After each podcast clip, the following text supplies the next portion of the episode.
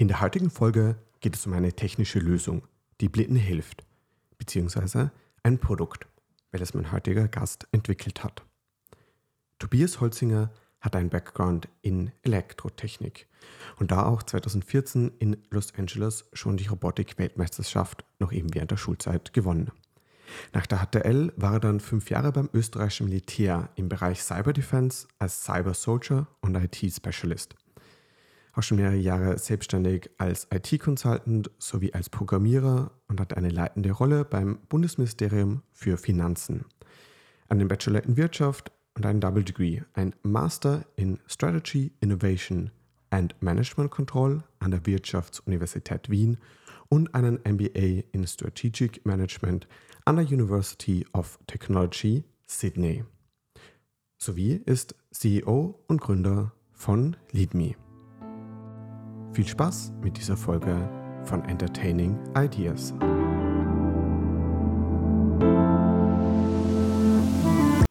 Dann Tobias, um was geht's bei LeadMe? Ja, also bei LeadMe geht es darum, dass wir eine Brille für Blinde und Sehbehinderte entwickelt haben, mit der man seine Umgebung erfüllen kann, anstatt sie zu sehen. Ähm, und das ist deswegen relevant, weil viele äh, Hilfsmittel, die heute zur Verfügung stehen, leider nicht Objekte und Hindernisse oberhalb der Hüfte erkennen können beziehungsweise mhm. rechtzeitig erkennen können. Und diese, sage ich mal, unzureichende Eigenschaft von bestehenden Hilfsmitteln sorgt dafür, dass sich oft, leider Gottes, auch laut Studien nachweisbar, viele sehbehinderte und blinde Menschen regelmäßig halt verletzen, eben durch Hindernisse oberhalb der Hüfte. Und da wollten wir ein Hilfsmittel entwickeln, was eben das erleichtert, indem man mit unserer Brille, mit Sensoren in der Front, solche Objekte rechtzeitig wahrnehmen kann mhm. und dann durch haptisches Feedback, sprich Vibration, hinter den Ohren links und rechts spürt, wie weit solche Objekte von einem entfernt sind. Mhm. Das heißt einfach am Bügel der Brille ist dann dort ein haptisches Feedback. Genau, also man hat ein vibrierendes Element links und rechts und das vibriert jeweils zum Sensor links und rechts proportional zur Distanz. Also äh, vereinfacht formuliert, man hat ein intuitives Gefühl über Richtung und Distanz der Objekte um einen herum. Mhm. Eben immer davon abhängig, wo man noch hinsieht. Also wenn man nach links schaut, dann sehe ich Objekte links, wenn ich nach rechts schaue, rechts und oben und unten und so weiter. Aber das funktioniert recht gut, weil ja wie auch das Innenohr im Kopf haben. Und das heißt, mit der Brille bewegt sich auch das Innenohr mit.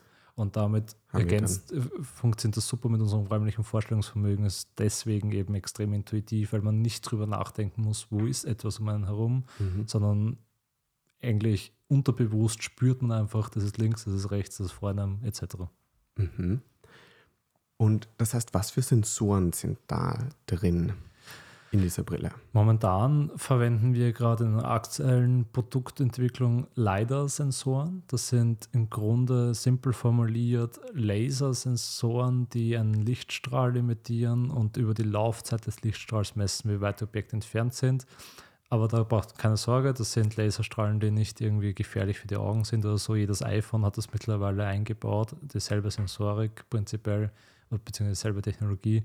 Das ist mittlerweile eben sehr verbreitet. Viele Autos im Automotive-Bereich kriegen mhm. das jetzt auch schon mit. Und ähm, die Technologie erlaubt es uns eben sehr präzise Objekte und die Distanz zu ihnen zu messen, relativ zum Träger. Mhm. Das heißt, so von der Funktionsweise kann man sich das vielleicht, vielleicht wie Ultraschall vorstellen, aber nur nicht auf Schall, sondern auf Licht. Sozusagen, mhm. ja. Also von der Funktionsweise ähnlich, ja. Dann lass uns aber kurz noch einen Exkurs machen zum Thema Blindheit, beziehungsweise eigentlich schon genauer Sehbehinderung und Blindheit. Mhm. Weil ich da gestehen muss, für mich war eigentlich der Punkt, okay, wenn jemand blind ist, dann sieht er gar nichts. Also er sieht schwarz, er sieht nicht die Hand vor den ähm, eigenen Augen, was ja aber nicht der Fall ist. Ähm, war das bei dir schon anders? Hattest du da gleich schon einen differenzierteren Zugang dazu?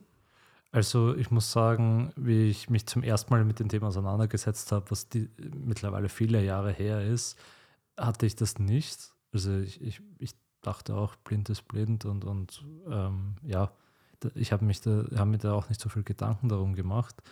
Und es ist auch ein sehr komplexes Thema, muss man dazu sagen, für jemanden, der sich noch nie damit auseinandergesetzt hat.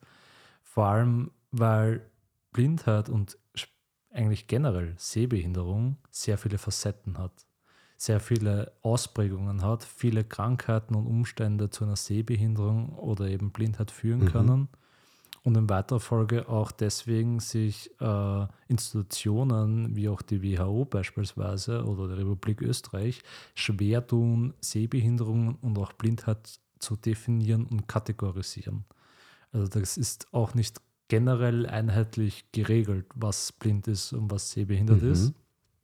Wobei es eben in der Wissenschaft durchaus etablierte oder verbreitetere Standards und Definitionen gibt, ich glaube, es macht wahrscheinlich Sinn für diesen Podcast auch, dass wir uns an denen jetzt orientieren. Mhm. Ähm, und da ist, fällt auf, dass zum Beispiel das CDC in Amerika Sehbehinderung definiert hat, wenn man ähm, nicht mehr imstande ist, dass die Sehschärfe auf einen unter Anführungszeichen normalen Level zu korrigieren. Sprich, dass auch mit Korrekturen, mhm, also Linsen, Brillen etc., genau, ich nicht mehr imstande bin, 100% der Sehkraft zu erreichen. Da muss man aber jetzt gleich dazu sagen, dass die Sehschärfe nur einer von vielen Faktoren ist, was, mhm. ähm, sage ich mal, generell das Sehen beschreibt. Also die Sehschärfe und mit dem Fachbegriff der Visus, der dann dort genau. verwendet wird. Ja. ja, also man hat äh, den Visus da herangezogen sozusagen und das ist auch, macht auch die WHO, die zieht auch den Visus heran. Ähm, wobei neben dem Visus, also es gibt auch verschiedene Papers, die das eben äh, äh, diskutieren, gibt es eigentlich wesentliche Faktoren wie auch das äh, Kontrastsehen mhm. und das Gesichtsfeld sind vor allem voran sehr wichtig, vor allem das Gesichtsfeld, weil um ein kleines Beispiel zu bringen, wenn du jetzt äh, 100% Sehschärfe hast, aber ein Gesichtsfeld von einem Stecknadelkopf, das heißt, du siehst eben nur noch einen Punkt, der Stecknadelkopf groß ist, sonst ist alles schwarz, aber dort halt mit 100%, mhm. dann würde das heißen, wenn ich nur die Visus oder Sehschärfe berücksichtige für die Definition, dass du eigentlich gesund bist, dass du volle Sehkraft hast und auch nicht sehbehindert wärst, laut Definition von CDC. Mhm. Was eben ja nicht der Fall ist. Also du, du wärst eigentlich zum Glück, zum Beispiel Republik Österreich zieht auch das Gesichtsfeld heran für die Kategorisierung, für die Pflegestufe beispielsweise. Also du, es ist dann durchaus ähm, gegeben, dass du eventuell eben keinen Führerschein er erwerben kannst, aber mhm. dafür auch Pflegegeld kriegst. Also das zeigt schon dieses plakative Beispiel, dass mehrere Faktoren relevant sind. Und die Papers, die ich da jetzt auch ähm, gelesen habe, zitieren meistens oder, oder, diskutieren meistens sechs Faktoren. Das mhm. ist eben, um es jetzt einmal alle zu nennen, Visus, also die Sehschärfe, ähm, das Gesichtsfeld, das Kontrastsehen, das Bewegungs Bewegungssehen, das Farbsehen und das räumliche Sehen. Und mhm. damit hat man mehr oder weniger umfassend das Sehen beschrieben, weil viele andere Aspekte sich durch einen dieser sechs Aspekte wiederum abbilden lassen. Verstehe. Und das heißt, räumliches Sehen, das wäre, ob ich jetzt einfach nur auf einem Auge sehen kann, das heißt, automatisch ist das räumliche Sehen eingeschränkt. Theoretisch mhm. ja, genau. Aber es kann auch sein, dass, ja, aber prinzipiell ja, vom Prinzip her genau. Und ähm, wie eingangs erwähnt, ist es aber so, dass die meisten nur das, den Visus bzw. Sehschärfe berücksichtigen. Und da gibt es eben eine sehr verbreitete Definition der Weltgesundheitsorganisation, mhm. der WHO. Die ähm, zieht eben mittlerweile in der neuesten Definition für Krankheiten nur noch den Visus heran und sagt, du bist sehbehindert, wenn dein besseres, korrigiertes Auge eben 50 Prozent der Sehkraft nicht mehr erreicht, also weniger als 50 Prozent mhm. sozusagen ähm, dann bist du mild sehbehindert. Wenn es weniger als 30 Prozent sind, bist du moderat sehbehindert. Bei weniger als 10 Prozent bist du schwer sehbehindert. Und bei weniger als 5 Prozent, und das führt auf deine Frage zurück von vorhin, dann wärst du blind. Also nein, Blindheit heißt nicht, dass du gar kein Licht mehr wahrnehmen Mhm. kannst, sondern die WHO beispielsweise sagt, du bist blind mit äh, weniger als 5% Visus am besseren korrigierten Auge. Mhm. Und dann gibt es aber auch nochmal da quasi eine Unterkategorie von blind, die Amaurose, wo du dann ja wirklich überhaupt keine ähm, Lichtverarbeitung mehr hast, ähm, was dann eben so dann mein, dieser, diesem Verständnis entsprechen würde, das ich eigentlich ähm, hatte, bevor ich mich da auch mit, damit auseinandergesetzt habe. Ja, die, man muss dazu sagen, die WHO geht darauf auch ein. Also sie hat innerhalb der Blindheit drei Unterstufen, ähm, eben mit 2% nochmal und dann halt sozusagen bis null, kein No Light Perception, schreiben, sagen sie. keine Da wäre optische Verarbeitung mehr. Ja. Genau, also das ist nochmal unterkategorisiert, aber prinzipiell 5%. Ähm, und das kann aber auch schon einen deutlichen Unterschied machen, ob man 2% hat oder 5%. Also ich, hat, ich hatte da auch einige Interviews in dem Mhm. Zusammenhang mit Betroffenen geführt und da war schon der, ein Punkt, dass wenn zum Beispiel einer mit 2% Restsehkraft oder Sehschärfe, weil Restsehkraft ist es ja nicht unbedingt, wenn man die Sehkraft nicht hatte, ähm, dann plötzlich 5% sehen könnte, wäre das für den natürlich ein Riesenfortschritt.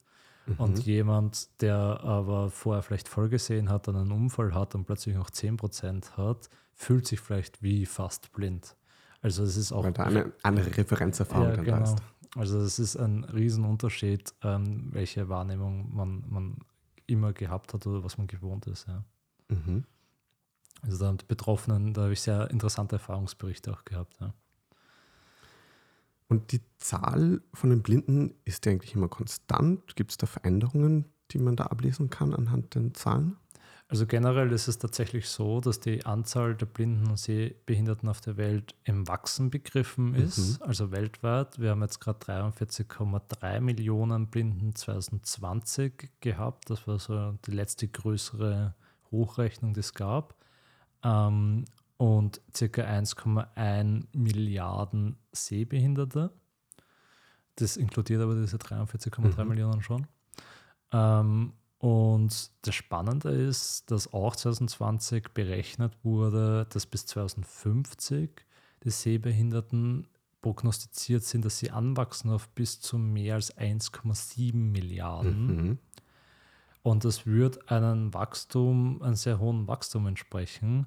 Und zwar einem über dem Wachstum der Weltbevölkerung. Also es, weil die Weltbevölkerung wächst ja auch, wie wir alle wissen. Ähm, und die Weltbevölkerung würde im gleichen Zeitraum äh, nur mit circa 24 Prozent wachsen, während aber die Blinden und Sehbehinderten hier mit fast 60 Prozent wachsen würden. Also mit einer doppelt so hohen Wachstumsrate. Und das zeigt, glaube ich, auch, dass ähm, es nicht nur auf Faktoren wie Zuwachs der Bevölkerung zurückzuführen ist, Mhm. sondern wie die Paper, diese, die das prognostiziert haben, eben auch auflisten, gibt es viele andere Gründe, allen voran Überal Überalterung. Mhm. Ja. Also, das, weil viele Sehkrankheiten auch mit einem hohen Alter einhergehen. Und dazu kommt dann auch noch weiteres, dass äh, mit einer zunehmenden Industrialisierung ähm, die Lebensstile sich umstellen, teilweise gewisse Drogen wie, wie, Zigar wie Zigaretten und, und Alkohol zunehmen und das auch wieder dazu führt, dass sich die Wahrscheinlichkeit für gewisse Krankheiten erhöht. Also all diese Faktoren, Überalterung, veränderte Lebensstile, veränderte Ernährung auch. Es gibt einige Studien, die zeigen konnten, dass ein gewisser Mangel von Vitaminen und Nährstoffen, die der Körper benötigt, auch dazu führen können, dass sich die Wahrscheinlichkeit für gewisse Sehbehinderungen massiv erhöht. Mhm. Also das ist sehr klar ersichtlich, dass anscheinend da ein deutlicher Wachstumstrend uns bevorsteht. Und man vermutet auch, dass die Dienstleister in dem Bereich mit diesen steigenden Nachfrage vermutlich nicht Schritt halten können. Dienstleister wären dann zum Beispiel? Optiker Okay, mhm, oder, oder ja, ähm, Optometristen, also generell Leute, die halt auch Korrekturen entwickeln, auch, auch Augenärzte, die vielleicht gewisse Krankheiten ja auch heilen können Mhm. oder zumindest verbessern können. Und ähm, ja, also wenn, wenn man bedenkt, dass wir Schwellenländer haben, die teilweise über eine Milliarde Einwohner haben, dann, dann kann man sich vorstellen, dass, dass es unter Umständen ein Problem werden könnte, dass man im gleichen Schritt wie die industrialisieren, gleichzeitig die Gesundheitssysteme weltweit, weltweit ausbaut. Und, und da dann ein großer Bedarf besteht. Genau. Oder bestehen wird. Und insgesamt ist es eben auch ein Riesengrund für uns wiederum und ein Motivator, dass wir sagen, es ist gut, dass wir da ein Produkt entwickeln, was vielleicht da ein bisschen zumindest unterstützen kann. Also es wird das Problem nicht lösen, aber es wird vielleicht im Alltag etwas helfen und, und Verletzungen vermeiden, hoffentlich. Lass uns über die Gründung sprechen. Ja. Ähm, welche Puzzlestücke an Erfahrungen, an Erlebnissen sind eigentlich zusammengekommen, die dann eben den Impuls gegeben haben, so ich, ich gründe da ein Unternehmen oder vielleicht dann zuerst mal einen Schritt davor, ich entwickle da jetzt mal was. Mhm. Ähm, also gestartet hat alles an der Wirtschaftsuniversität, mhm. weil wir dort äh, eine Spezialisierung gemacht haben, die nennt sich Entrepreneurship in Innovation. Das mhm. eben vom Institut für Entrepreneurship in Innovation an der WU abgehalten wird. Und dort gibt es innerhalb der Spezialisierung einen Kurs, nennt sich Garage, angelehnt an die Garagen Konzerne mittlerweile, die in, den, in der Dotcom-Zeit mhm. äh, äh, in den 80ern in, in, und 70ern in den USA entstanden sind. Und wir haben dort die Aufgabe bekommen, erstens mal mit Ideen, also Ideation, ähm, äh, zu generieren und dann eben in einem Ideenwettbewerb sozusagen die besten rauszufiltern mhm. und dann für diese besten Ideen eine Marktstudie zu machen und wirklich eine wirtschaftliche Machbarkeitsstudie im Endeffekt also zu prüfen. Gibt es eine Nachfrage? Gibt es Wettbewerb? Wie schaut das aus? Ist es technisch machbar? Generell, also dass man sagt, ist ein guter Business Case oder ein schlechter Business Case. Mhm. Und wir haben das gemacht damals, wir haben da gestartet, ähm, haben diese Idee dort eingereicht ähm, und damals wussten wir noch nicht, dass es eine Brille werden soll, muss ich auch dazu sagen. Also wir haben gesagt, es wäre hil hilfreich, wenn man etwas hätte, was dich vor Hindernissen oberhalb der Hüfte warnt. Das war sozusagen mit der, der Start, ja. Mhm. Aber wie ist es trotzdem schon mal zu dem gekommen, eben, dass er was also, haben wollt in dieser Richtung? Eben, mich hat das Thema davor schon interessiert, eben weil ich ohne meine Brille nicht wirklich überlebensfähig gefühlt wäre, sagen wir es mal so. Ich würde gar nichts sehen. Und auf der anderen Seite hat es eben am HTL, wo ich davor mhm. eben Elektrotechnik und Regelungstechnik gelernt habe, äh, ein, ein Projekt gegeben von einem anderen Professor dort damals, also bei dem war ich gar nicht, aber die haben ein Diplomprojekt ausgearbeitet, wo sie eine technische Machbarkeitsstudie, da ging es nur um die Technik, mhm. ob man es umsetzen kann, dass man ein Objekt eben hat auf Kopfhöhe, das sich vor Hindernissen warnt. Mhm. Die, ja. die ging positiv damals aus, aber die haben das Projekt nicht weiterverfolgt. Ja. Und das war so, das, deswegen wusste ich, das ist möglich. Also, mhm. das war so der Input, den ich hatte sowas kann man technisch machen. Und dann war der, die Idee halt, was ist, wenn man das für Blinde und Sehbehinderte einsetzt und, und halt gibt es dafür einen Markt. Mhm. Das war dann mit dem, wo wir in der WU in das Projekt gingen. Und ähm, das Spannende war eigentlich, dass wir das ein Semester lang von vorn bis hinten evaluiert, auch Blinde und Sehbehinderte befragt, mit, mit ähm, verschiedenen Stakeholdern im Markt geredet und das war ganz klar, da ist ein riesen Market Need für dieses Problem. Also es gibt nicht wirklich eben gute Hilfsmittel, die dir eben dieses Feedback liefern würden oberhalb der Hüfte für Hindernisobjekte, ähm, die da sind. Und ähm, wenn man da eine Lösung hätte, die simpel und effektiv wäre, dann wäre das sehr wünschenswert. Und da kam auch so ein bisschen die Idee dann auf im Zuge dieser Gespräche, wenn das eine Brille wäre, dann wäre es überhaupt leibend, weil dann könnte man es einfach ähm, ganz normal aufsetzen. Einerseits also leicht zu montieren, wenn man so will. und andererseits ähm, schaut es auch noch normal aus. Ja, dass die Lösung dann, äh, die technische Umsetzung dann sehr praktikabel in Form einer Brille ist. Genau.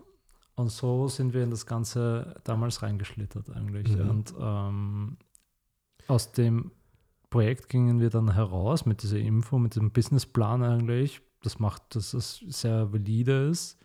Ähm, und haben uns dann beworben bei verschiedenen Förderungen, Startup-Wettbewerben. Wir reden da jetzt vom Jahr 2018 ähm, und haben gesagt, vielleicht finden wir irgendwo was, irgendwie auch Funding, dass das Ganze in die, mhm. in die mhm. Gänge kommt. Und hatten dann tatsächlich das Glück, dass uns die Wiener Wirtschaftsagentur ähm, als erste mit einem sehr großen Funding unterstützt hat und auch eben uns dafür abverlangt hat, unbedingt eine GmbH zu gründen. Und damit war es eigentlich besiegelt, dass wir wirklich jetzt ähm, sozusagen professionell in das Ganze starten und, und halt äh, gründen. Mhm. Das heißt, ihr habt eben nicht in der Garage gestartet, sondern an der Uni, als Uni-Projekt. Ja. Und das stimmt. Das also, es war ein Studententeam von der Uni, aber es ist kein Spin-off, wie man jetzt vielleicht meinen würde. Es ist die WU ist in keiner Weise beteiligt oder hat uns da irgendwie mit Geld oder sonst was besonders unterstützt. Es waren nur Studenten mhm. und die waren auch nicht alle von der WU, muss man auch dazu sagen. Das war nämlich ein, interessanterweise ein interdisziplinärer Kurs von der WU, also der Wirtschaftsuniversität Wien, der Technischen Universität Wien, der BOKO, der Universität für Bodenkultur und ich glaube, damals war die Medizinuni noch nicht dabei, das war dann erst ein Jahr später, aber zumindest drei Universitäten waren beteiligt mhm. und so war auch das Team zusammengewürfelt, ganz bunt. Und ähm, was wahrscheinlich vielleicht ein wichtiger Faktor auch für den Erfolg war. Mhm, dass da eben verschiedene Expertisen aus mhm. unterschiedlichen Bereichen da ja. zusammengeflossen sind, beziehungsweise du ja aber auch schon unterschiedliche ja. Expertisen aus unterschiedlichen Bereichen da mitbringst. Das heißt, einfach rein durch, die, dieses Uni-Projekt hat sich das Team dann auch konstituiert. Oder hat sich das noch verändert, das Team? Haben da wirklich gesagt, okay, ja, war jetzt ein Semester, aber will ich nicht weiterverfolgen? Ja, also durchaus. Es hat Studenten gegeben, die sind teilweise ins Ausland gegangen oder haben andere Pläne in ihrem Leben gerade gehabt, was mhm. auch durchaus nachvollziehbar ist. Die haben gesagt, für mich war das ein, ein Projektkurs und das ist jetzt abgeschlossen. Ich habe eine Note und ich will damit eigentlich nicht mehr wirklich was zu tun ja. haben. Also das Team hat sich immer wieder verändert durch verschiedene Phasen, durch die wir auch gegangen sind. Ähm, ich würde sagen, die einzigen großen Konstanten waren immer ich und mein jetziger Co-Founder, der mhm. Thomas Scheu. Ähm, der war damals auch von Anfang an dabei und wir waren eigentlich immer Teil des Kernteams sozusagen. Und um uns herum haben sich immer wieder die Personen verändert, eben aus verschiedensten Gründen. Das ist auch glaube ich, sehr normal in, in dieser Szene, in der Startup-Szene, weil die Leute das oft nicht hauptberuflich machen, dann entwickeln sich andere Themen, Bedürfnisse auf privater mhm. Ebene und, und, man verändert sich auch persönlich und da muss man sich auch anpassen als Unternehmen und das ja gegeben hatten. Mhm. Das heißt, durch diese Förderung oder waren es mehrere oder nur eine? Ähm, das war die wichtigste bis jetzt, ähm, aber wir haben mehrere bekommen. Also mhm. auch teilweise Beratung ähm, zu, zu äh, Schutzrechten, also IP. Ähm, wir haben auch ein Patent gefördert bekommen, das mhm. aber auf, auf persönlicher Ebene. Ähm, aber äh, also ja, das war die, mit Abstand die größte, mhm. die wir bisher bekommen haben. Ja. Das heißt, eben dort ist das erste Mal dann eben Geld geflossen mhm. und so liegt aus dem Spielus wurde ernst. Ja. Ähm, was hat euch das dann ermöglicht und um was für eine, um was für einen Betrag geht es da bei dieser Förderung?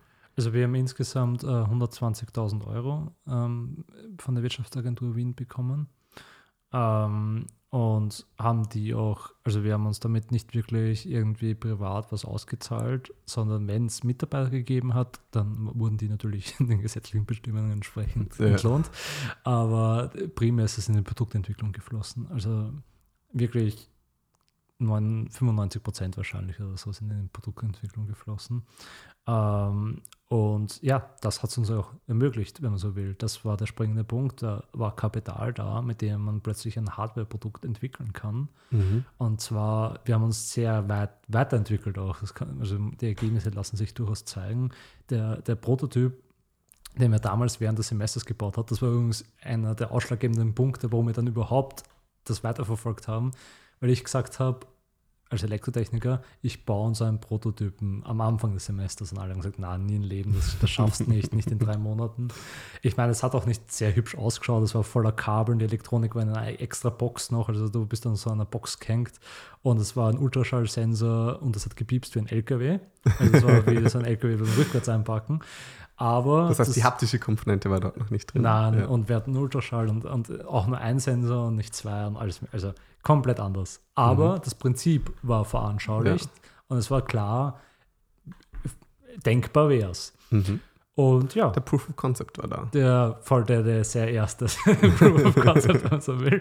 Sicher nicht der Finale. ähm, aber ja, so haben wir da, da reingestartet, so, so hat das dann begonnen und ähm, die Förderung hat uns da dann ermöglicht, daraus ein, ein brauchbares Produkt, also ein, ein, ein brauchbareres Produkt äh, zu entwickeln, muss man wirklich sagen, weil wir sind noch nicht fertig mit der Produktentwicklung. Wir, wir sind noch mittendrin, wenn man so will. Wir sind nicht am Markt, das ist auch wichtig zu wissen. Ähm, Noch nicht. noch nicht, hoffentlich bald. Aber und bewerben uns auch gerade wieder für Förderungen, um diesen letzten Schritt zum Markt von, von jetzt würde ich es eher Proof of Concept sozusagen nennen. Mhm. Also jetzt funktioniert das Produkt so, wie wir uns das vorstellen, prinzipiell, aber hat noch immer viele ähm, Themen, die, die die Verbesserung benötigen Mhm. oder wo man Verbesserungspotenzial hat. Insofern von der Serienreife sind wir noch entfernt, da fehlen auch noch Zertifizierungen etc. Mhm. Ähm, aber wir haben jetzt eben diese zwei LiDAR-Sensoren, wir haben haptische Vibrationselemente, die nicht mehr motorenbasiert sind, also da rotiert nichts mehr, es ist alles magnetisch. Äh, wir haben Gyroskope integriert und alles mögliche an Sensorik. Also es hat sich viel weiterentwickelt in der Brille, so Mhm. dass diese Usability immer sukzessive gesteigert wird bis zu dem Punkt, wo wir jetzt sind. Aber wie gesagt, die, die Reise ist noch nicht abgeschlossen, Ja. aber wir haben noch viel vor. Das heißt, ganz am Anfang, was für Punkte habt ihr euch ausgewählt, wo ihr euch hin entwickeln wollt, beziehungsweise wo das Produkt sich hin entwickeln soll? Also ist einerseits dann von der Größe her, Mhm. dann, du hast es angesprochen, dass es eben einen Wechsel gab von Ultraschall eben jetzt zu LiDAR. Mhm. Was waren sonst aber eben Punkte, die ihr so auch als Ziele gesetzt habt? Also ähm, ein, ein ganz wichtiger Punkt für uns war am ganz am Anfang war Hinderniserkennung, Mhm. logischerweise irgendwie. Ich glaube, das wäre gerade für Sehende liegt es irgendwie auf der Hand. Man will jetzt das Hindernis auf der Kopfhöhe erkennen können, was man mit einem Blindenstock eher nicht erkennen kann. Was wir noch gar nicht behandelt haben, um was für Hindernisse handelt es sich dabei. Wir haben in Wien eine der inklusivsten Städte der Welt Ja. ähm, äh, inklusivsten, barrierefreisten, aber in dem Sinne auch inklusiv. Ähm, einer der barrierefreisten Städte der Welt im internationalen Vergleich, aber trotzdem keine barrierefreie Stadt im objektiven Sinne. Mhm. Und das zeigt sich zum Beispiel durch Hindernisse wie Postkästen, die an Hausmauern montiert sind, sind ein Riesenthema für Blinde und Sehbehinderte, weil der Blindenstock einfach drunter reinfährt.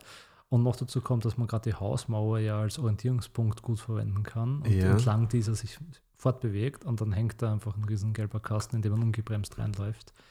Ähm, LKW-Laderampen oder Kofferraumdeckel, die offen sind, über den Gehsteig sozusagen. Mhm. Mhm. Ähm, Baumäste sind auch ein Thema, aber auch äh, äh, generell alles, was nicht am Boden steht, da sind ganz besonders die Mistkübel in Wien auch ein Thema, weil die ja auch an, an Stangen hängen. Ja. Und eins der problematischen Dinge ist wahrscheinlich sogar, sind die Baustellenschilder. Warum? Weil die oft am Gehsteig stehen und wesentlich niedriger montiert sind, weil die Stangen Ja. nicht so lang sind. Mhm. Das heißt, sie sind auf Kopfhöhe meistens angebracht. Und, Dann auch sehr scharfkantig und halt dann auch und auch sehr scharfkantig und am. Gehsteig halt. Also Ja. da, wo man geht. Und nicht auf der Straße wirklich oder halt hoch genug, dass man es nicht wahrnehmen wird und der Blindenstock halt auch zu spät erkennt. Mhm. Und da haben wir einige Fälle gehört, wo sich Leute schwer verletzt haben an diesen Baustellenschildern. Und selbst wenn man jetzt sagt, man ist ein, ein sehr talentierter Blinder, die gibt es durchaus, die mit Akustik sich sehr gut orientieren können und ihre Umgebung wahrnehmen können. Bei Baustellen ist es oft laut. Und dann fällt auch das dann Ja. flach, ja. Also das sind so die Themen, die wir in Wien haben. Da reden wir jetzt noch gar nicht von Städten, wo es nicht so gut ist. Und das ist eben, war unsere Grundidee. Also um Mhm. deine Frage jetzt zu beantworten, was wollten wir erreichen oder was wollen wir erreichen, Hindernisse erkennen. Was wir erkannt haben im Laufe unseres Werdegangs, ist, dass unsere Brille viel mehr darüber hinaus kann. Wir hatten äh, mehrere Testpersonen mittlerweile, aber eine, eine Geschichte spezifisch möchte ich jetzt herauspicken, die mir bis heute immer Gänsehaut bereitet, wenn ich es erzähle. Und zwar in der UNO City bei der Zero Conference. Das Mhm. ist eine Konferenz für eben Hilfsmittel.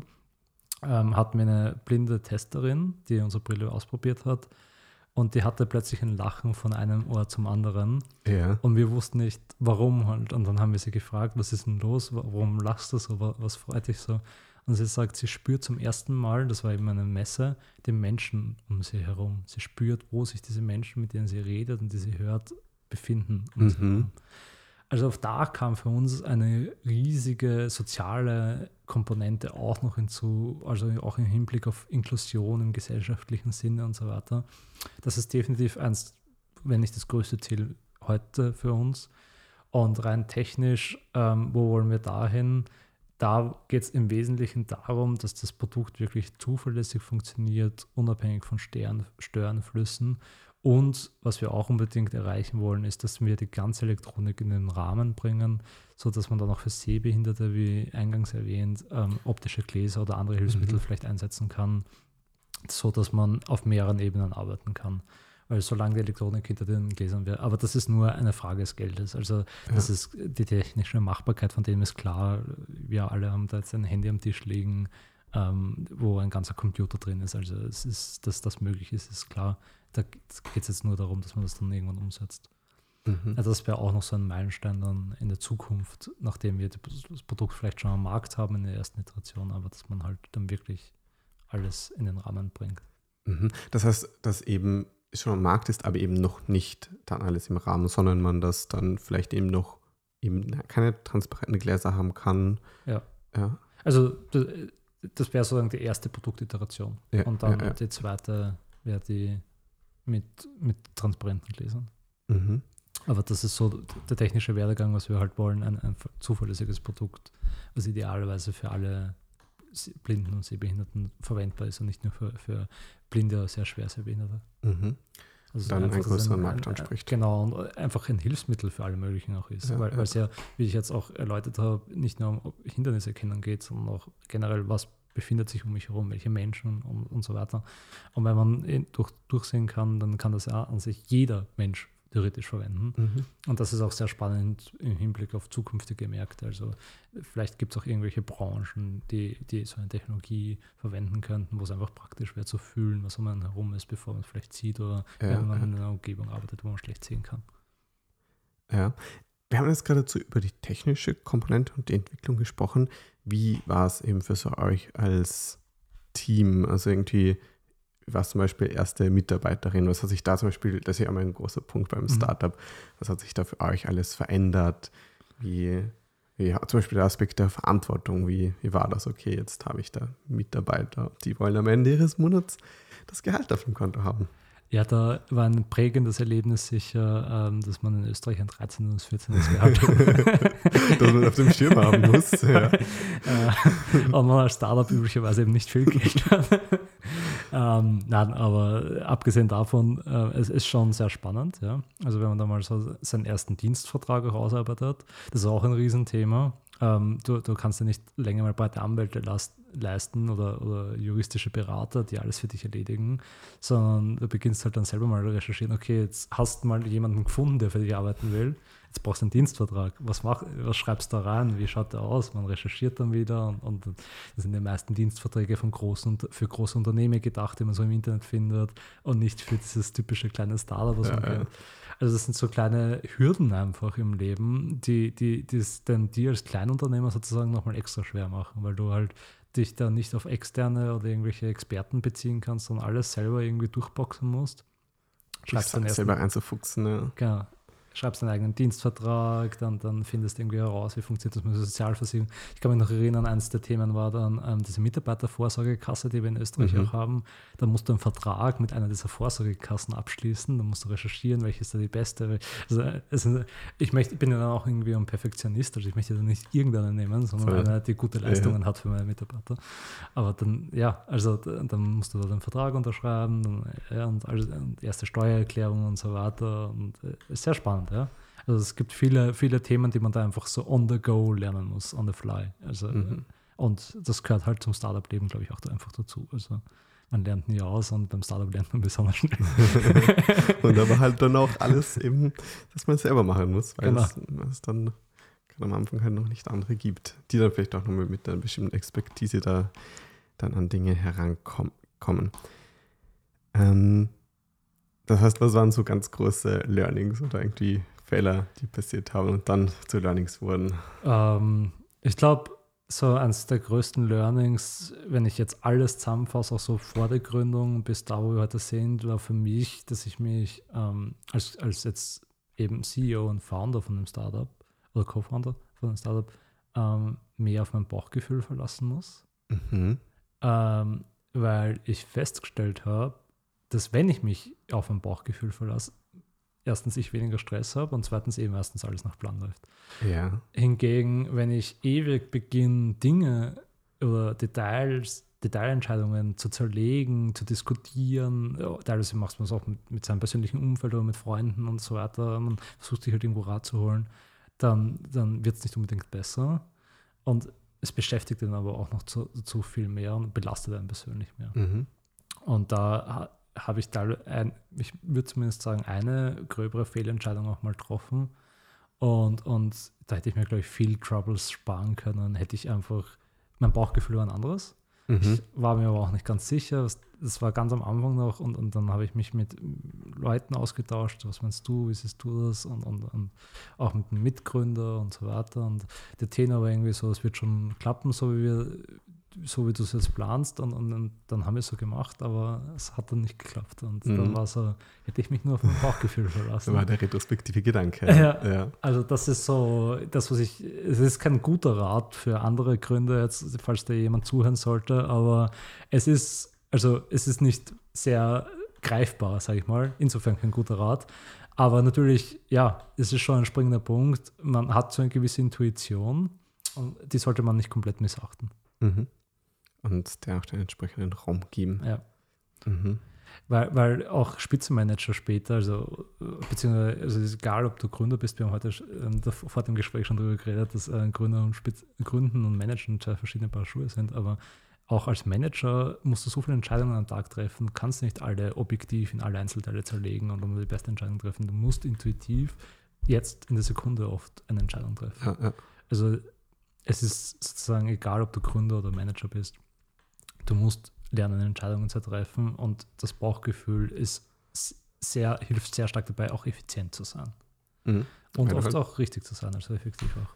Ja, gerade wenn du halt das, das dann educated guess machen kannst, beziehungsweise Ja. eben das Bauchgefühl halt einfach schon gefüttert ist an Erfahrungen, die du hast. Ähm, Und manchmal ist es das halt nicht oder nicht so weit, dass man sich da so viel vertraut, keine Ahnung. Ja, und das dann, aber ja, im Endeffekt bleibt ja oft nichts anderes über. Also.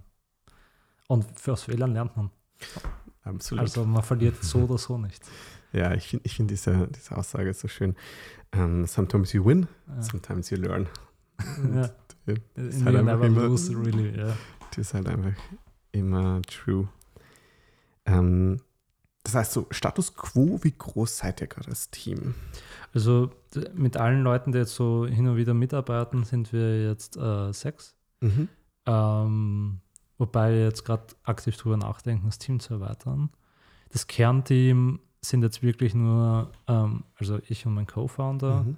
und eine Mitarbeiterin, die Annalena, die jetzt für so Außenkommunikation, Marketing und generell unseren Außenauftritt zuständig ist und Mhm. auch ähm, teilweise beim Business ein bisschen mitarbeitet, weil sie mal BWL studiert hat. Momentan studiert sie Medizin, was uns auch ein bisschen nette Ja. Einblicke gewährt.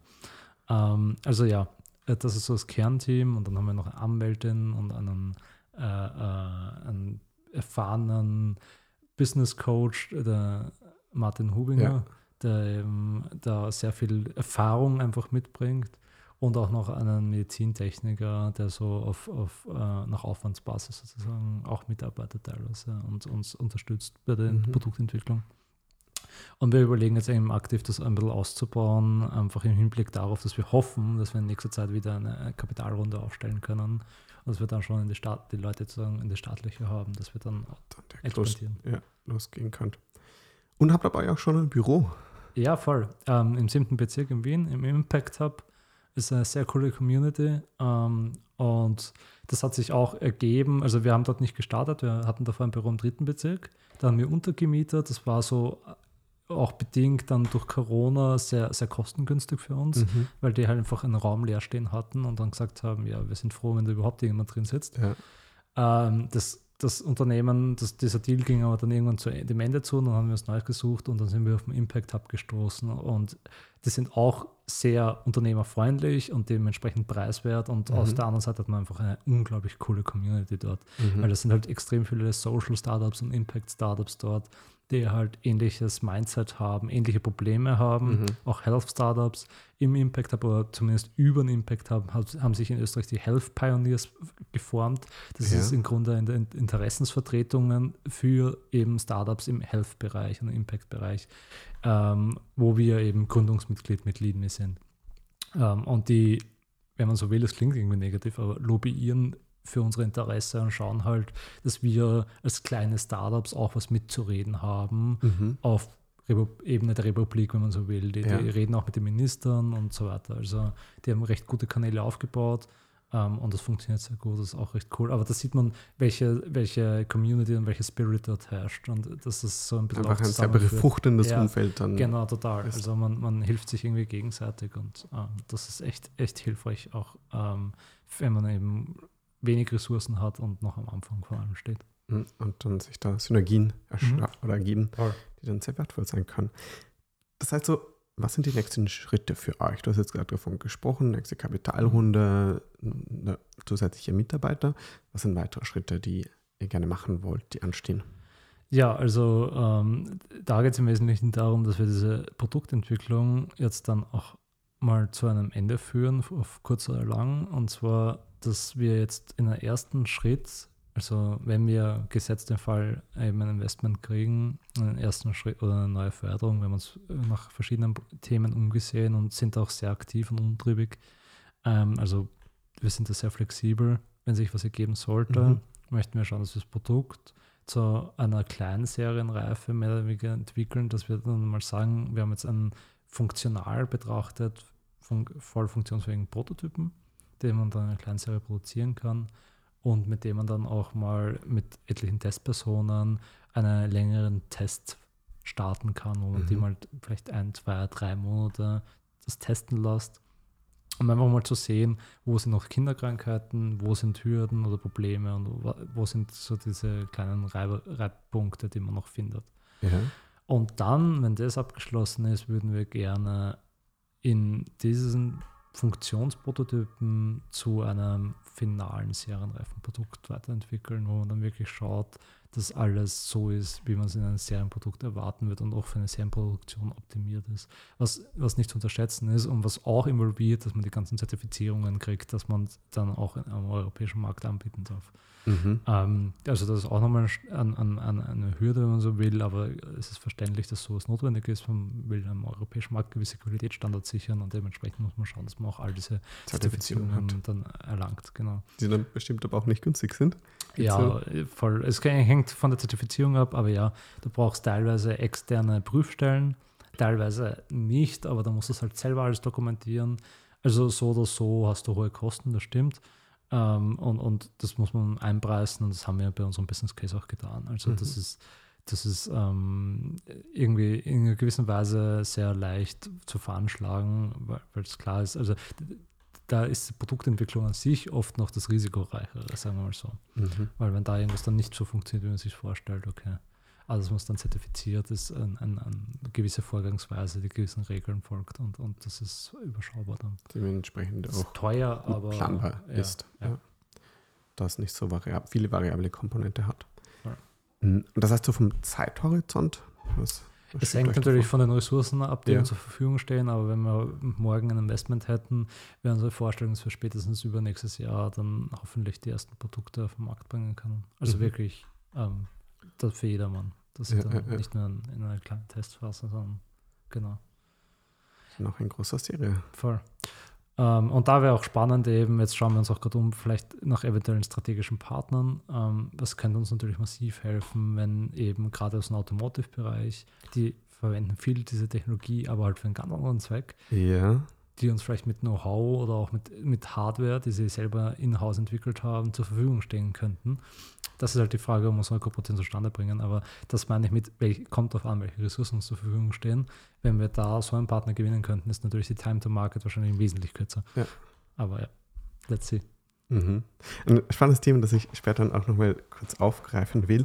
Lass uns aber nochmal kurz einen kleinen Exkurs machen zu Thema Barrierefreiheit, wie du es vorhin schon kurz angesprochen, heißt, äh, angesprochen hast.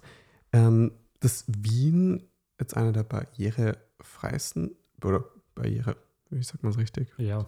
besten Städte ist, ähm, ähm, freundlichsten Städte ist in diesem Aspekt. Ähm, du hast es vorhin auch schon ein bisschen drauf eingegangen, nur durch, aber was spielt da alles noch mit? Ähm, naja, du hast gewisse Grundstandards, ähm, die sehr verbreitet sind in der Stadt teilweise. Also äh, zum Beispiel das taktile Leitsystem, auch die blinden Ampeln, also das, die akustische Ampel. Mhm. Ähm, um, um Vergleiche zu ziehen, zum Beispiel Linz, ähm, da, da, ist es mit den blinden Ampeln nicht ganz so einfach. Da brauchst du extra einen, einen Handsender dafür, um die Ampel zu aktivieren. Mhm. Und das ist schon eine gewisse Hürde. Das, du brauchst diesen, du musst den Handsender haben, du musst dann irgendwie kommen, etc. Ähm, und, und, wenn du jetzt als Blinder angenommen auf dich alleine gestellt bist, dann ist, stellt das schon mal eine, eine Hürde mehr dar. Oder wenn du einfach Tourist bist oder nicht dort ja, lebst. Gen, genau. Ja. Und das ist halt bedingt teilweise durch Bedürfnisse der Sehenden, weil die sagen, ich möchte nicht, dass die Ampel dauernd piepst. Und das okay. ist halt so das, wo du beginnst, Barrierefreiheit abzuwägen. Und es ist natürlich ein riesen Kostenfaktor für die öffentliche Hand. Also taktile Leitstreifen wie wohl zu verlegen, das, das kostet Geld halt. Ja. Und da muss man sich halt überlegen, wo macht es noch Sinn und, und muss ich das jetzt in jede Seitengasse von Wien legen, im, im weiß nicht, 21. und, und äh, 23. Bezirk mhm. oder eher noch in der Innenstadt. Also es ist immer so eine Abwägung, wie viel Nutzen und Kosten hat man noch, wo eben Wien sehr gut ist von sagen die Basics, aber halt von, von 100% Barrierefreiheit sehr weit entfernt ist. Also mhm. ist, ähm, da ist noch viel Luft nach oben auch, muss man schon ganz ehrlich sagen. Ähm, Beispiel auch in den Wiener Linien ist das Thema, welche Faktoren sind wichtig im Hinblick auf Barrierefreiheit. Das sollte man vielleicht noch erwähnen, ist äh, Annäherbarkeit, dann blendfreie, gute Beleuchtung und äh, Kontrast, äh, äh, gute Kontraste. Mhm. Das sind drei wichtige Faktoren. Und jetzt hast du aber bei den Überkopfanzeigen in der U-Bahn zum Beispiel keine gute Annäherbarkeit gegeben. Also du, du hast mhm. da ähm, die Zahl stehen, in wie vielen Minuten die U-Bahn kommt. Der Kontrast ist vielleicht auch nicht ideal, oder das ist so, ich glaube, ich hellgrün auf dunkelgrün ja, oder ja, so. Ja. Also das wäre auch vielleicht mhm. verbesserungswürdig. Das heißt mal kurz, dass Annäherbarkeit hast einfach, wie nah ich hingehen kann und ja. weil es eben über Kopf montiert ist, ja, kann ich mich zwar drunter bewegen, aber ich kann nicht ganz nah hinkommen. Da kommen wir kurz, um den Kreis zu schließen, auf die Art der Sehbehinderung halt wieder zurück. Wenn mhm. du jetzt zum Beispiel ähm, ein, ein äh, äh, ein bisschen schlechteren Visus hast, aber an sich ein gutes Gesichtsfeld, dann könntest du ja mit der Lupe vielleicht dich näher hinsetzen und das lesen oder, oder das halt verschärfen und dann wäre das Problem vielleicht sozusagen gelöst. Du könntest es lesen, aber es geht halt nicht, wenn es jetzt ewig weit weg ist zum Beispiel. Ja. Das hängt halt immer davon ab, was für eine Art von, von Sehbehinderung man hat. Ähm, genau, und deswegen ist es ein Problem, dass es nicht annäherbar ist. Als ein Beispiel. Mhm. Ein Fahrplanaushang zum Beispiel ist wieder gut annäherbar und wäre damit barrierefrei in der Hinsicht. Ja. Ähm, also dann gibt es natürlich Apps wie Wien Mobil und so weiter, das ist schon sehr gut. Aber das Problem ist, das nutzt doch nicht jeder oder nicht. Also ist es auch die Frage halt, du brauchst den Screenreader, um dann wiederum mit, der Handy, mit dem Handy zu interagieren. Und jetzt gesetzt den Fall, du kommst zu einer Bushaltestelle, jetzt die Überkopfanzeige kannst du nicht lesen, weil die ist zu weit weg. Jetzt fahrt gerade ein Bus ein, aber es ist eine Mehrfachhaltestelle, du weißt nicht welcher Bus. Mhm. Und bis das Handy offen hast, den Screenreader aktiv hast und dir vorlesen lässt, welcher Bus das ist, jetzt musst du entscheiden, hopfst rein oder nicht. und das ist halt nicht barrierefrei. Ja. Verstehst du? Und das ist halt die, die Themen, die wir in Wien zum Beispiel haben. Und das, das wäre aber nicht allzu schwer zu verbessern. Du könntest Anzeigen auf Kopfhöhe machen, etc. Und das würde auch jedermann helfen. Und das ist ein wichtiger Punkt zum Thema Barrierefreiheit oder jeder Frau. Ähm, weil Barrierefreiheit äh, nicht nur ein Mehrwert für Betroffene oder, oder be hat für Sehbehinderte und, und Sehschwache und Blinde in dem Zusammenhang, sondern eben einen Mehrwert für jeden Teil der Gesellschaft bieten kann an sich, mhm. weil auch du dann besser das vielleicht wahrnehmen kannst, einerseits, aber auch jeder gesunde Mensch und äh, beeinträchtigt sein kann, zumindest temporär, durch welche Faktoren auch immer. Das heißt, dass du am Vortrag zu viel Alkohol hattest und äh, jetzt nicht so gut blendfrei sehen kannst. Oder dass du gerade beim Augenarzt rausgehst, deine Augen eintropft sind und du vielleicht gar nichts sehen kannst. Ähm, und also barrierefreie Gestaltung des öffentlichen Raums ist nicht nur wichtig für gewisse Randgruppen, sondern für uns alle. Mhm. Und hat auch Beziehungsweise kann einen- uns allen helfen. Kann, hat einen Mehrwert für uns alle. Mhm.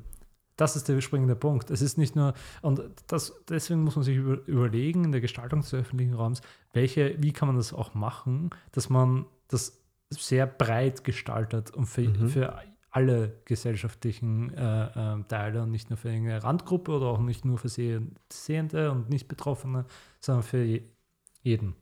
Mhm. Und das ist eine nicht so gut verstandene äh, Sache momentan, weil zum Beispiel kontrastreiches Design ja auch ästhetisch sein kann. Also man, man glaubt oft, Barrierefreiheit heißt gleich, es, es schaut nicht gut aus oder es ist nicht ästhetisch oder unpraktisch für Sehende. Das stimmt aber nicht zwangsläufig. Das hängt nur von der Art und Weise des Designs ab. Ja. Und man kann das sehr gut gestalten.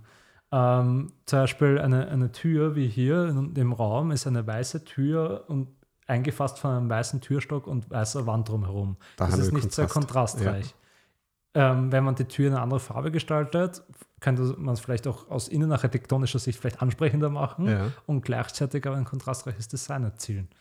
Nur ein simples Beispiel jetzt. Mhm. Mhm. Also das heißt, lange Rede, kurzer Sinn, barrierefreies Design heißt, kann Nutzen für alle bedeuten und gleichzeitig aber noch für mehr Ästhetik sorgen im Ja. öffentlichen Raum, wenn man es richtig macht. Mhm. Und das ist das, wo man hin müsste. Mhm. Mhm. Es ist es alles natürlich mit extrem vielen Kosten verbunden. Und das ist da, wo ich wieder sage, oder wo wir wieder ein bisschen mit Lieben ins Spiel kommen.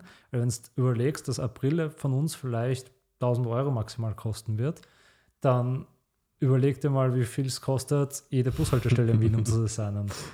Also klar, unsere Brille kann jetzt nicht die Uhr äh, vor, vorlesen, wann, wann, die, wann der Bus kommt, oder, aber die könnte dir zumindest vor Verletzungen bewahren und wenn du dann auch noch eine Ohrcam hast oder so. Also man muss schon dann auch abwägen, wie viel macht Sinn, vielleicht auf solche Hilfsmittel zu setzen. Und da finde ich sehr schade, dass jetzt von der österreichischen Regierung beispielsweise da nicht wirklich Initiativen gibt, dass die in solche Hilfsmittel investieren direkt. Mhm. Klar, es gibt Förderstellen und die AWS, die österreichische Förderbank. Also es gibt sozusagen mittelbare Wege, wo dann öffentliches Geld in solche Projekte fließt. Wir sind ja eh auch Profiteur davon. Aber es gibt auch Länder wie Israel beispielsweise, die sind der Vorreiter, die dann in solche Lösungen direkt investieren, weil die sagen halt, bevor ich eben alles umbaue im öffentlichen Raum, macht es vielleicht Sinn, dass ich eine gute Brille entwickle. Mhm. Als Mhm. Staat. Ja. Weil das ist eine Lösung für das Problem. Ja, beziehungsweise eine sehr hilfreiche Lösung für die Person, Äh, für genau. die das ähm, am schwierigsten ist. Ja. Ähm, ja. Also, also, aber klar, es ist nicht schwarz oder, weiß das, das Thema. Es ist, braucht einen Mix aus allen, voraussichtlich. Aber ja, Barrierefreiheit ist wichtig und es, wir können alle davon profitieren. Das ist Mhm. das, glaube ich, was man mitnehmen muss aus dem. Es ist nicht etwas für eine Randgruppe, sondern Ja.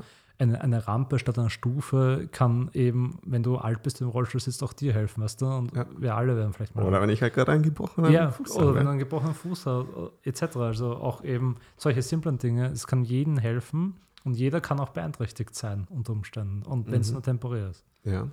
Jetzt haben wir gerade darüber gesprochen, okay, was so Möglichkeiten sind, die die öffentliche Hand machen kann. Man muss jetzt aber runterbrechen auf eine individuelle Ebene. Was kann ich als Julius machen, ähm, um die Welt für meine blinden und sehbehinderten Mitmenschen angenehmer zu gestalten? Also der erste Schritt wäre, versuchen nicht auf Leitstreifen zu stehen, wenn es geht. Oder dort Objekte abzustellen. Das ist immer so der, der erste Fehler wahrscheinlich, dass die Leute irgendwie eine Tasche dort abstellen und, und dann steht mitten am Leitstreifen ein Objekt. Was, Mhm. und dann, was machst du mit dem Blindenstock? Du merkst halt, da steht ein Objekt, okay, du stehst an, der Leitstreifen fällt vielleicht in eine Wand. Warum? also ja, ja, es ist also so Unachtsamkeit ist ein Riesenthema. Darauf will ich hinaus. Das, Das man das sehr- erste Aspekt, das einfach mal präsenter zu haben, wenn ich irgendwie einfach durch meinen Alltag Genau. gehe. Ja. Also das ist das Wichtigste eigentlich und das ist auch, was von Betroffenen oft kritisiert wird, dass Sehende oft erstens gar kein Bewusstsein dafür haben, dass es eben Leute gibt, die wirklich darauf angewiesen sind, auf diese Hilfssysteme teilweise auch und die einfach nicht sehend durch die Welt gehen, aber andererseits auch wirklich rücksichtslos agieren teilweise. Mhm. Und, und, und äh, das ist egal, ob es dann persönliches Verhalten ist oder wie gewisse Dinge eben umgesetzt werden. Ich habe da eine Geschichte gehört von einem Blumentopf, der irgendwie scharfkantig war. Und da ist halt direkt der Sehbehinderte neben dem Blumentopf vom Fahrrad gestiegen und hat sich dann an diesen scharfkantigen Blumenstock, und der hatte nur gestriffen, den, den, den Unterschenkel aufgeschnitten. Oh. Und das sind halt so warum muss ich einen scharfkantigen Blumenkopf herumstehen haben? Das ist ja auch für Kleinkinder gefährlich, die da, da vielleicht dran vorbeilaufen. Mhm. Also das ist solche Themen. Mhm. Oder eben, dass unachtsame Handwerker Objekte herumliegen lassen oder Baustellenzäune aufstellen, wo sie nicht stehen sollten oder der eben nicht gescheit befestigt werden und dann steht der am Gehweg und man rennt da halt ungebremst rein und verletzt sich schwer, war auch eine Geschichte. Mhm. Und das ist einfach, der Bauzaun hätte dort nicht stehen sollen, aber er stand halt da und es gab auch keine Warnung, dass da ein Bauzaun steht. Also das sind solche Sachen von Unachtsamkeit und da könnte ich wahrscheinlich stundenlang jetzt Geschichten erzählen. Mhm. Mhm. Und es bricht sich immer wieder darauf runter, dass man oft in seinem täglichen Handeln und Tun, ähm, und ich glaube, dem Fehler unterlaufen wir alle hi- hier und da im Leben, dass keiner ist davor gefeit, aber deswegen sollte man sich mehr bewusst machen, dass man im tä- täglichen Handeln und Tun mehr berücksichtigt. Da gibt es auch Menschen, die können nicht sehen, sind, haben nicht alle Sinne zur Verfügung. Also es gibt ja auch Gehörlose, die es auch nicht leicht haben, in unserem täglichen Leben und Verkehrswelt teilzunehmen. Auch die haben schwer. Und lauter solche Themen, dass man einfach daran denkt, wie geht es Leuten, die jetzt nicht alle Möglichkeiten ihres, ihrer Physiologie zur Verfügung haben, Mhm. wenn man so will, ganz breit formuliert. Ja. Und das, das müsste man halt mehr berücksichtigen und mehr ins Zentrum rücken, dass das halt eben insgesamt jetzt halt oft wahrgenommen als etwas, das man halt fast so ein bisschen äh, äh, nur plakativ tut, dass man halt was getan hat. Gerade aus Politikerperspektive kommt mir das manchmal so vor, aber es gar nicht wirklich darum geht, den Menschen zu helfen oder ihnen ein barrierefreies Leben oder Zusammenleben zu ermöglichen. Es geht oft nur darum, dass man überhaupt was getan hat, statt Ja. dass man sich wirklich überlegt, wie, wie, Wie kann man den durch- größten Benefit schaffen? Genau, für, Mhm. eben für alle Beteiligten Ja, der ja, Gesellschaft. Und wie mache ich wirklich ein inklusives Design, das für alle, vielleicht auch für das Kleinkind besser ist. Also Mhm. das ist eben der Punkt, dass es nie immer nur der, der Sehbehinderte oder die Sehbehinderten und, und, und Davon nie- profitieren kann, Ja, es ist viele. nie ein Individuum, was davon profitieren soll, sondern es sollte unser Streben sein, dass wir ein Design des öffentlichen Raums erwirken und auch weil auf so ein Individuum heruntergebrochen und selbst bemühen. Auch wir haben alle Einfluss in unseren Tun, und sei es der Schanigarten, den ich als Wirt habe, etc., dass ich das möglichst barrierefrei gestalte und inklusiv für alle Teile der Gesellschaft. Ganz Mhm. simpel am Ende des Tages. Das ist einfach eine Portion Bewusstsein, weil Ja. im ersten braucht und dabei dann schon Genau. viel dadurch erreicht werden kann.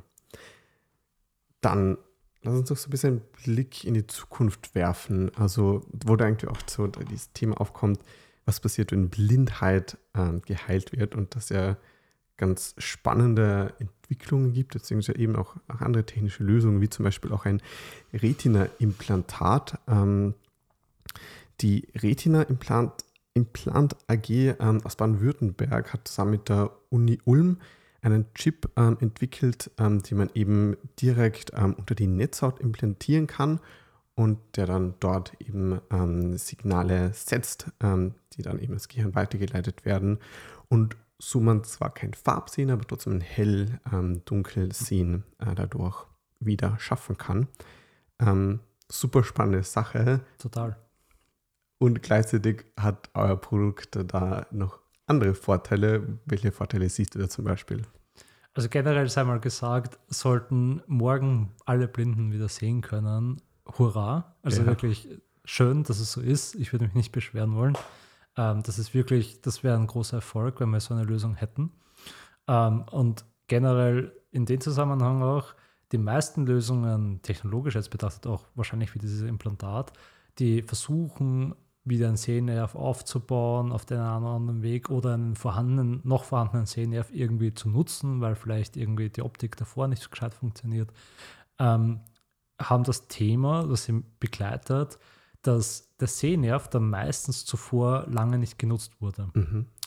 Und das bringt kognitive bzw. Ähm, neuronale Probleme mit sich. Das heißt, ähm, wenn, wie wenn du dein Leben lang in Rollstuhl gesessen wärst und dann aus irgendwelchen Gründen wieder gehen kannst, müsstest du das Gehen mal erlernen. Mhm. Ist neu lernen. Ja. Oder das ist auch ganz klassisch bei schweren Traumata, die man hat, Verletzungen, wenn du irgendwie die Hand ewig gegipst hast oder was, oder sogar irgendwie die Nervenenden mal Mhm. durchtrennt waren und dann muss man die Nerven wieder da neu verbinden und diese Nervenbahnen trainieren, dass man dann wieder die Faust ballen kann, etc. Also das Hirn muss das lernen.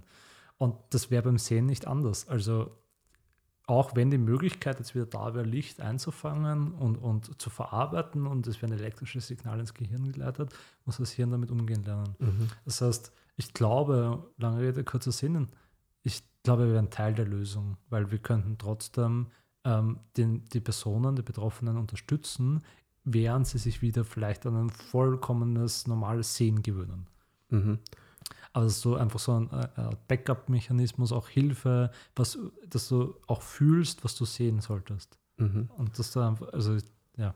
Und da der, der Prozess, ähm, in dem das Gehirn eben die, die visuellen Areale da wieder aufbauen muss, mhm. ähm, dass man den da auch unterstützen kann. Ein Punkt aber auch sicher einfach die, die Kosten, du hast es vorhin schon angesprochen, was so ein Produkt dann, dann circa kosten kann, aber sicher dann noch günstiger ist wie so ein Chip und auch einfach viel praktikabler eine Brille, die ich mir aufsetze im Vergleich zu einem Chip, der da implantiert werden muss. Ja, genau. Also es ist sicher ähm, niederschwelliger unsere Lösung, weil es einfach nur zum Aufsetzen. Man kann es vielleicht irgendwann mal im nächsten Shop kaufen oder im nächsten Optiker. Ähm, Kosten eben, wir haben es immer versucht, sehr fair anzugehen und auch sehr inklusiv. Wie gesagt, das ist eine Idee, die uns sehr treibt. Ähm, daher äh, Orkan zum Beispiel oder, solch, oder auch andere Produkte, die in Abstandswarnung versucht haben, waren oft bei mehreren tausend Euro angesiedelt, bis zu 5.000, 6.000 Euro oder 7.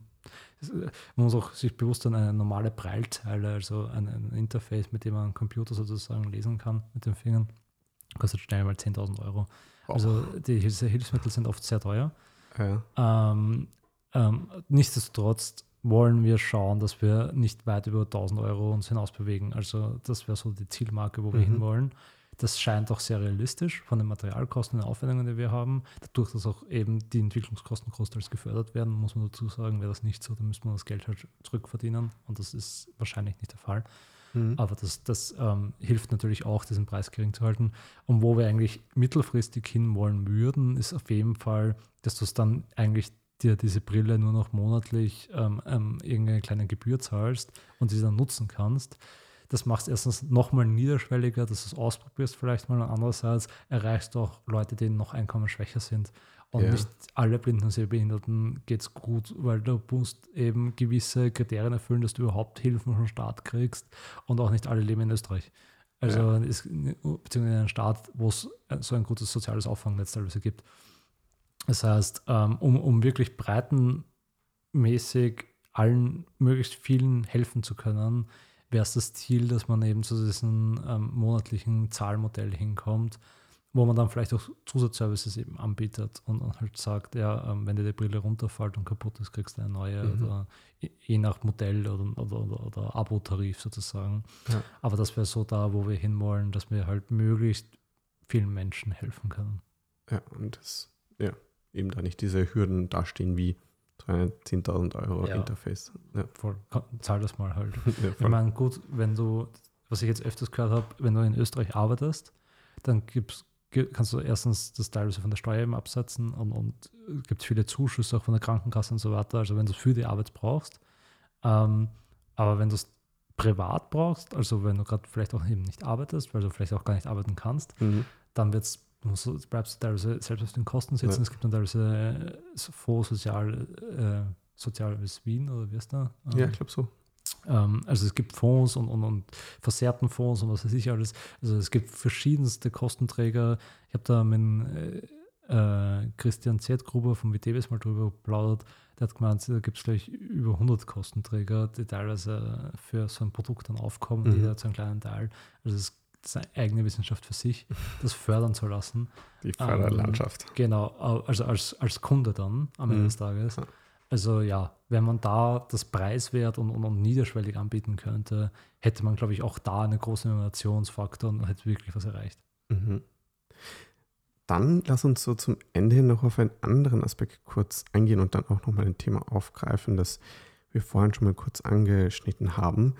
Ähm, ist vielleicht aus technischer Perspektive so ein bisschen weniger spannend als wie die Leider-Komponente.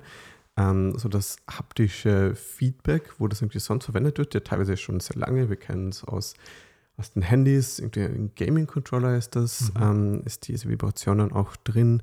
Ähm, in anderen Geräten, wo Vibration drin ist, da weniger für, für das Feedback genutzt wird. Aber eben auch bei neueren Sachen, wie zum Beispiel eben der Hyundai, der Hyundai ähm, Ionic 5, der das scheinbar im Lenkrad drin hat, ähm, da eine haptische Feedback-Komponente. Mhm. Ähm, ich habe auch gefunden, dass es ein Startup gibt, heißt Ultra Haptics, ähm, die Ultraschalltechnologie nutzen, um ein haptisches Feedback in der Luft zu erzeugen. Also okay. in der Luft dann direkt die, die vor der Hand in den Fingern. Ähm, oder auch ein anderes Startup, das da Haptic ähm, Gloves ähm, dann ebenso auch im Virtual Reality Bereich mhm. Ähm, entwickelt. Ähm, siehst du jetzt sonst noch andere spannende Anwendungen für das haptische Feedback, wo dann eben auch dein strategischer Partner für euch ähm, mit dem Spiel sein kann? Also äh, prinzipiell muss man mal sagen, dass sich dadurch, dass das haptische Feedback sehr stark weiterentwickelt hat in den letzten mhm. Jahren. Also eben auf das Beispiel Handy zurückzukommen. Wir haben früher mit Exzentermassen gearbeitet, das heißt eine rotierende Masse, dadurch vibriert das Objekt dann. Ähm, mittlerweile arbeiten wir oft nur noch mit, mit elektrischen und magnetischen Feldern, die halt auch Massen oft vibrieren lassen, mhm. um dann das ganze Objekt zum Vibrieren zu bringen. Ähm, also und der Vorteil ist, dass es dann nochmal kleiner möglich oder es ist teilweise präziser? Teilweise kleiner, nicht unbedingt kleiner, weil die Masse muss schon eine gewisse Masse haben, ja, dass ja. sie halt dann einen Impact hat auf das gesamte Objekt. Aber du kannst viel präziser arbeiten. Mhm. Also du kannst ähm, eine, ganz simpel erklärt, eine Exzentermasse, wenn du die zum Rotieren bringst, hast du eine gewisse Anlaufamplitude und dann, wenn du fertig bist mit dem Vibrieren, dann schwingt es aus. Mhm. Also es, es schwingt am Ende auch wieder aus. Und das sind Sachen, die du nicht hast mit elektrischen magnetischen Feldern, weil dann äh, kannst du einfach ein Rechteck fahren und sofort vibrieren mit der Amplitude, wo du hin willst. Du kannst sehr knackige, crispe Signale übertragen, bis hin sogar die gleiche Technologie wird teilweise für Knochenschalllautsprecher verwendet. Ja.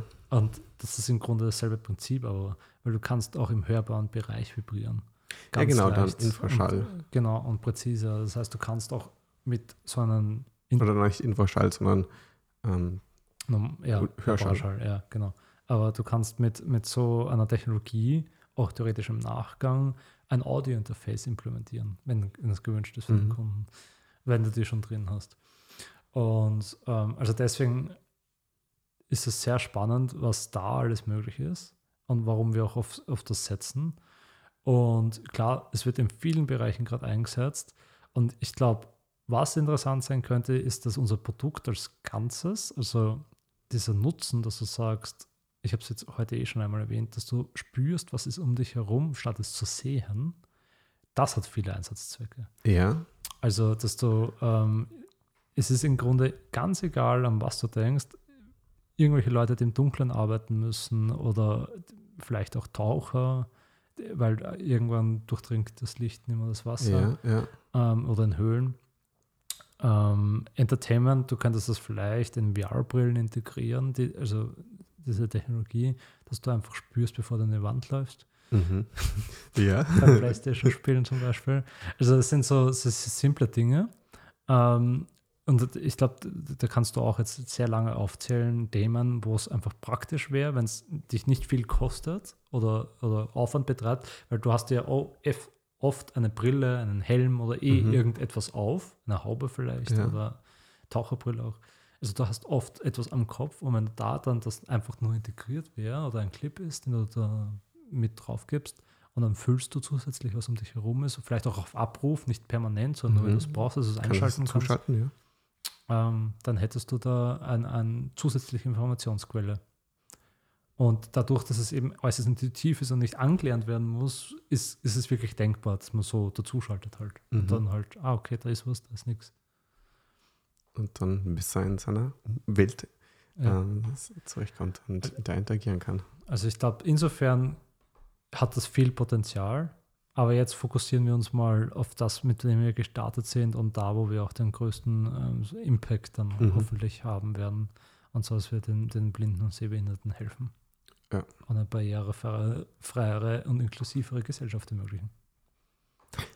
Dann, ähm, wenn man über euch noch mehr erfahren will, ähm, wo findet man euch? Ja, eigentlich überall. Nein, Spaß beiseite. Ähm, natürlich unter www.leadme.at, also Leadme geschrieben wie führe mich auf Englisch zusammen in einem Wort. Ähm, dann findet man uns auch auf Instagram, äh, posten wir regelmäßig Content gerade. Facebook haben wir leider Gottes ein bisschen vernachlässigt, aber da wollen wir jetzt auch wieder ähm, das, mehr ähm, Content veröffentlichen in LinkedIn. Und auch die Website selber wird bald ein Redesign hoffentlich erfahren. Also wie gesagt, wir haben gerade viel vor, mhm. es ist viel in der Pipeline. Aber auch da möchten wir schauen, jetzt haben wir es eher statisch gehabt die letzten Jahre und dass wir auch da jetzt regelmäßig neuen Content präsentieren und veröffentlichen, wo, wo stehen wir mit dem Produkt, was ist möglich, vielleicht kann man sich, wo kann man sich für Tests anmelden etc und da einfach schon erste die Kunden noch besser einbinden kann, die potenziellen und, und in die Entwicklung. Also ja, man findet uns, glaube ich, auf den klassischen Social Media Kanälen. Ja. TikTok haben wir noch nicht. ähm, ich muss auch dazu sagen, das ist jetzt gar nicht äh, im Rahmen der Barrierefreiheit angesprochen, aber äh, virtuelle Barrierefreiheit ist Stimmt, natürlich ein ja. Riesenthema. Ähm, und wie geht man damit um? Ähm, Videos sind nicht unbedingt das Nummer 1 Medium oder, auch Instagram ist ein Problem. Ähm, aber auch da gibt es Tipps, und Tricks, wie man äh, barrierefreien Content schaffen kann, seien es Bildbeschreibungen oder auch eben gerade bei Instagram, dass man einfach ein Video mit Audiospur postet und ein Standbild, sieht für den Sehenden noch immer wie ein normales Bild aus und das Audio hört er nicht, außer er drückt drauf. Mhm. Und für die Blinden gibt es eine Tonspur, was auf, sich auf dem Bild befindet. Also man kann auch sehr visuell gesteuerte soziale Medien für Blinde und Sehbehinderte optimieren. Und das ist halt auch wichtig, dass man da ähm, mitarbeitet an, an dem und, und äh, das nutzt, ja. Und das ist auch eine Challenge. Also wir haben sehr lange nach einer Werbeagentur gesucht, die uns ein Corporate Design ausarbeitet ja. ähm, und uns da unterstützt. Und das war echt lustig. Die Antwort war von, wir wüssten nicht wie, bis hin zu, das wäre eine interessante Challenge für uns. Wir würden das gerne ausprobieren. Also ähm, ja, mach Werbung für blinde und sehbehinderte es ist halt ein, eine, eher eine Seltenheit, wenn mhm. man mit so einem Thema an, an eine Werbeagentur herangeht. Ja. Aber auch eine spannende Erfahrung. Da die Zielgruppe zu erreichen. Ja. ja. Eben in dem Sinn, und deswegen sind wir auch hier, glaube ich, Podcasts sind ein super wichtiges Medium, mhm. weil man es halt hören kann. Ja. Absolut. Und da diese Zielgruppe gut erreichen kann, beziehungsweise eben ja, ähm, nicht diese Zielgruppe. ähm, dann, Tobias, vielen Dank für das Gespräch. Das ähm, hat mir sehr viel Freude bereitet. Danke für die Einladung nochmal. Ja, ich bin sehr gespannt, wie es in den nächsten Jahren für euch weitergeht, was sich da alles tut. Und freue mich da schon mal auf eine mögliche weitere Folge, wenn, wenn ihr dann schon weiter seid und du ganz andere Dinge berichten kannst. Ähm, dann, Dankeschön. Vielen Dank.